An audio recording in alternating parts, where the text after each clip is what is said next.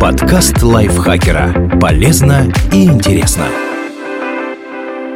Всем привет! Вы слушаете подкаст лайфхакера. Короткие лекции о продуктивности, мотивации, отношениях, здоровье. В общем, обо всем, что делает вашу жизнь легче и проще. Меня зовут Дарья Бакина, и сегодня я расскажу вам, какие права есть у беременной женщины на работе.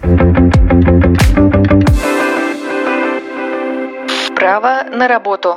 По закону беременность не может стать причиной для отказа в трудоустройстве. Если работодатель отказывается принять женщину на вакантную должность только из-за ее положения, это считается дискриминацией, а за нее предусмотрено наказание – штраф или общественные работы. Но на практике эту норму легко обойти. Беременной можно отказать, если ее уровень образования или трудовой опыт не подходят по требованиям работодателя. Именно этим обычно и объясняют, почему выбрали другого кандидата. И нанимателя можно можно понять. Мало кто ищет сотрудника на срок менее 7 месяцев. Еще беременную можно не брать на работу, где условия труда слишком тяжелые, либо не соответствуют требованиям безопасности. Когда женщину приняли, она приступает к работе без испытательного срока. Если сотрудница скрыла беременность от будущего начальника, это нарушением не считается. Но в этом случае и к нанимателю, установившему испытательный срок, вопросов не будет, ведь он не экстрасенс. Однако он должен будет доказать, что не знал о положении коллеги. Легкий труд. У беременных есть право на более легкий труд, если врач вынесет соответствующее медицинское заключение. Женщине могут предложить работать меньше или перевести на другую должность с сохранением среднего заработка. Пока в компании подбирают варианты, будущую маму освобождают от работы с сохранением зарплаты. Беременной сотруднице нельзя Поднимать предметы с пола, выполнять действия, связанные с напряжением мышц пресса, работать на корточках, на коленях или согнувшись, трудиться за устройством с ножной педалью, работать с инфекционными, паразитарными и грибковыми заболеваниями, трудиться под воздействием источников инфракрасного излучения в условиях резких перепадов барометрического давления и в слишком влажных помещениях. Особый режим работы.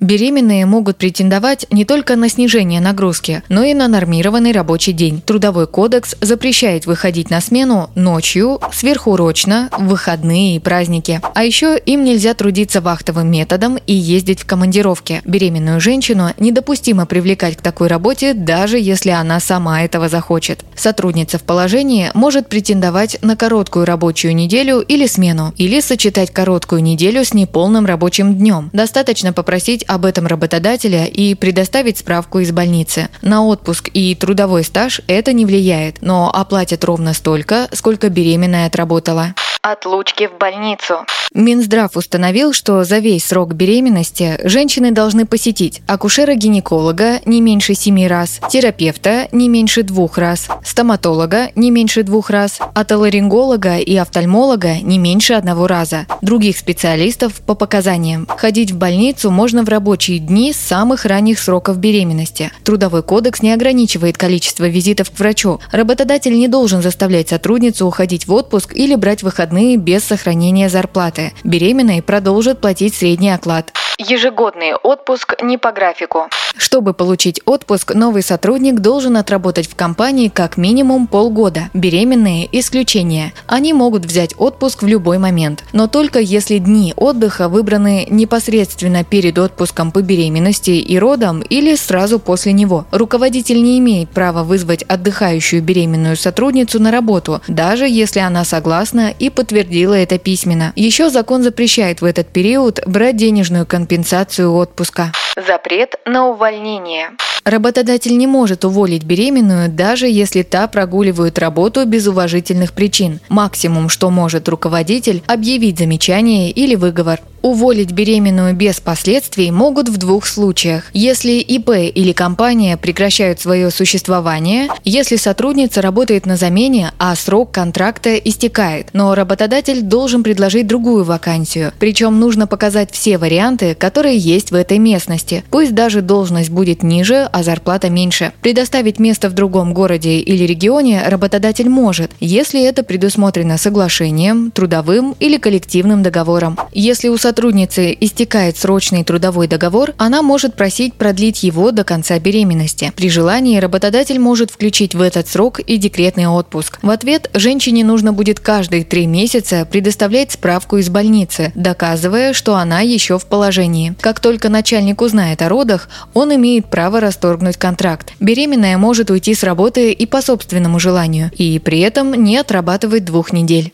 Выплата пособий. В законодательстве нет привычного понятия «декретный отпуск». Есть отпуск по беременности и родам. Он оформляется как больничный. В зависимости от обстоятельств может длиться 140 дней – это стандартный срок при рождении одного ребенка, 156 дней, если роды были сложными, 194 дня при многоплодных родах, двойня, тройня и так далее. Также женщине выплачивается пособие по беременности и родам. Для него существуют максимальные и минимальные пределы. Женщине не заплатят больше 360 тысяч и меньше 63 тысяч рублей. Если родилась двойня и или роды были сложными, выплаты будут больше. При многоплодной беременности, в зависимости от заработка, заплатят от 88 тысяч до 500 тысяч рублей. При осложненных родах от 71 тысячи до 400 тысяч рублей. Еще при рождении ребенка выплачивается единовременное пособие. В 2022 году оно составляет чуть более 20 тысяч рублей. После отпуска по беременности и родам идет отпуск по уходу за ребенком. Он может длиться до тех пор, пока малышу не исполнится 3 года. За мамой сохраняется рабочее место,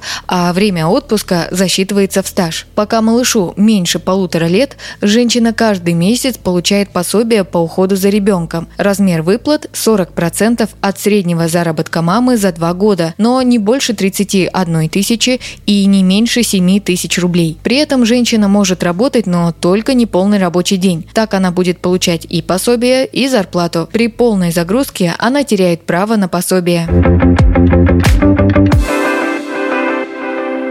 Спасибо Наталье Копыловой за этот текст. Подписывайтесь на подкаст Лайфхакера на всех платформах, чтобы не пропустить новые эпизоды. Ставьте ему лайки и звездочки. Это помогает узнать о нас новым слушателям. Свои впечатления о выпуске оставляйте в комментариях или отзывах в приложении. А еще включайте наш подкаст «Слушай, это просто». Он объясняет сложные вещи доступным языком. На этом я с вами прощаюсь. Пока. Подкаст Лайфхакера. Полезно и интересно.